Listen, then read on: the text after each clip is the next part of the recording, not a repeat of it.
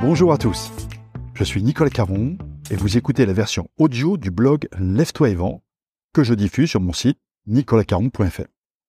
J'y traite des sujets de la prospection, de la vente, de la négociation, de management commercial et aussi de développement personnel quand il peut nous aider à vendre. Je vous souhaite une bonne écoute et la plus belle réussite commerciale possible.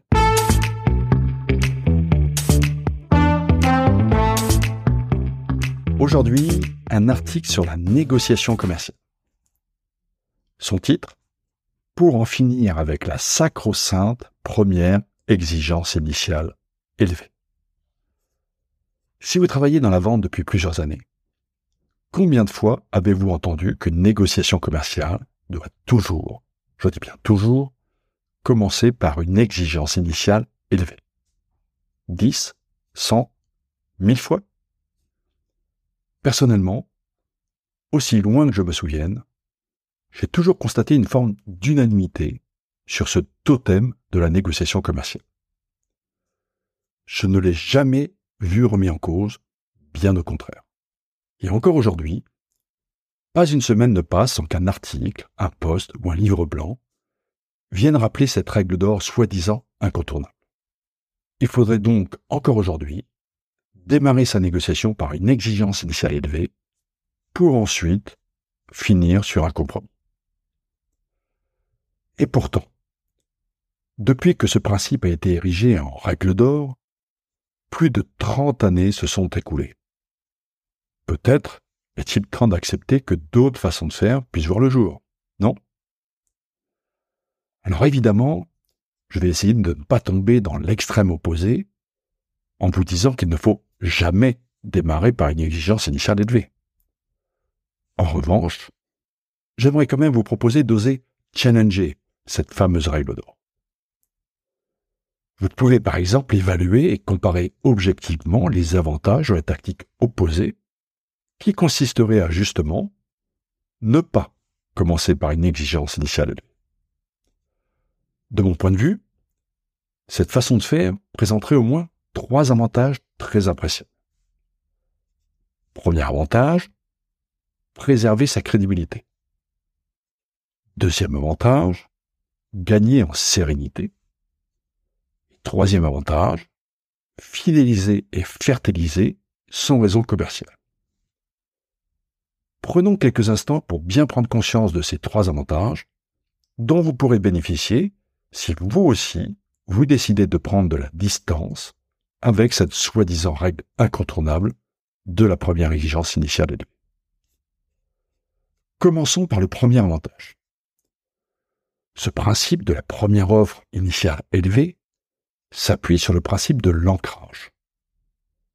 On propose d'abord un niveau de prix plus élevé, en espérant que le client le prenne ensuite comme référence dans la suite de la discussion.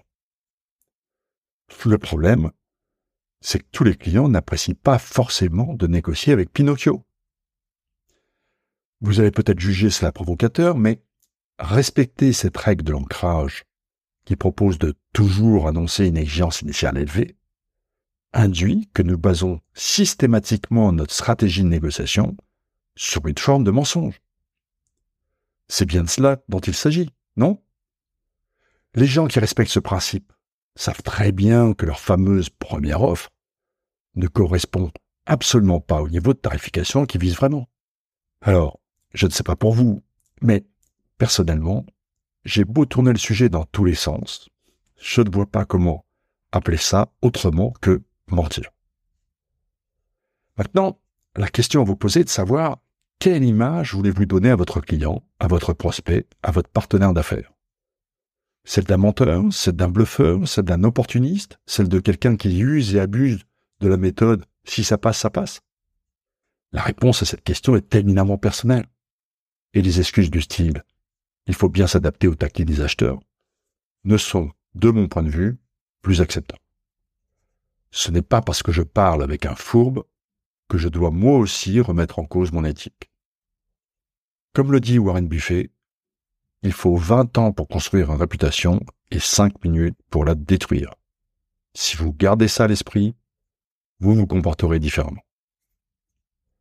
Passons au deuxième avantage. Ne pas appliquer systématiquement la règle de l'exigence initiale élevée permet aussi de gagner en sérénité. Et oui, prendre une marge de manœuvre significative entre le prix annoncé et le prix espéré est une forme de pari. D'ailleurs, une des justifications classiques de cette tactique, digne de la française des jeux, consiste à dire que celui qui tape à 90 n'a aucune chance de vendre à 100. Certes. Mais le problème avec ce genre de pari est double. D'une part, il faut avoir le cœur bien accroché pour les tenter, notamment lorsque les enjeux sont forts. Et d'autre part, il faut avoir une bonne réserve de résilience pour accepter ensuite d'avoir perdu une affaire bêtement, juste pour une question de mauvaise tactique tarifaire.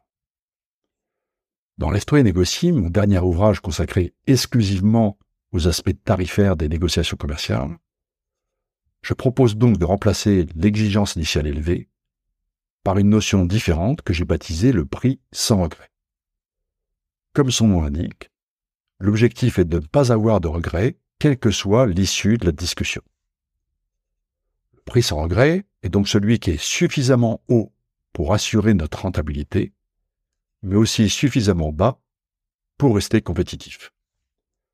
Dit autrement, le prix sans regret est celui qui nous permet de gagner notre vie correctement, et c'est aussi celui que nous ne pourrons jamais nous reprocher d'avoir proposé si nous perdons l'affaire pour une question tarifaire. En outre, au-delà de l'impact sur la sérénité du vendeur, cette façon de voir les choses rassure aussi l'acheteur.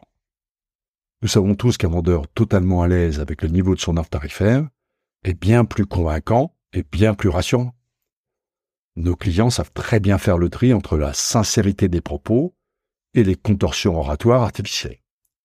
Heureusement ou malheureusement, tous les vendeurs n'ont pas fait le cours Florent. Enfin, le troisième avantage à prendre du recul sur cette supposée règle d'or de l'exigence initiale élevée est de nous aider à fidéliser et fertiliser notre réseau commercial. Pourquoi? Parce que la confiance est le meilleur sésame commercial. Attention, je ne parle pas de là la confiance en soi. Elle est importante, bien sûr, mais c'est surtout la confiance qu'on inspire qui est déterminante. Les meilleurs vendeurs le sont parce qu'ils inspirent confiance à leurs clients, parce qu'ils vendent de façon régulière, parce qu'ils fidélisent tout en élargissant leur réseau quotidiennement. Les meilleurs vendeurs le sont aussi parce qu'ils bénéficient de recommandations spontanées. Bref, les meilleurs vendeurs ont tous un point commun, ils bénéficient d'un gros capital confiance. Alors maintenant, posez-vous les questions suivantes. Est-ce que démarrer chacune de vos négociations par une exigence initiale élevée pour finir ensuite sur un compromis approximatif renforce la confiance de votre interlocuteur? Est-ce que finir par accepter un deal au plancher parce que l'acheteur n'était pas né de la dernière pluie vous valorise. Est-ce que cela renforce votre crédibilité personnelle? Est-ce que donner le spectacle de la même tactique vue et revue des milliers de fois vous distingue de vos concurrents? Personnellement, je ne le pense pas. Si vous voulez en savoir plus sur ce sujet ou sur mes autres mises en cause des techniques de négociation commerciale traditionnelles, elles sont dans le troisième opus de la trilogie de la vente, Lève-toi et négocie. Et voilà, c'est tout pour aujourd'hui. Si vous voulez en savoir plus sur mes livres ou sur mes conférences, rendez-vous sur nicolascaron.fr. D'ici là, bon business à tous.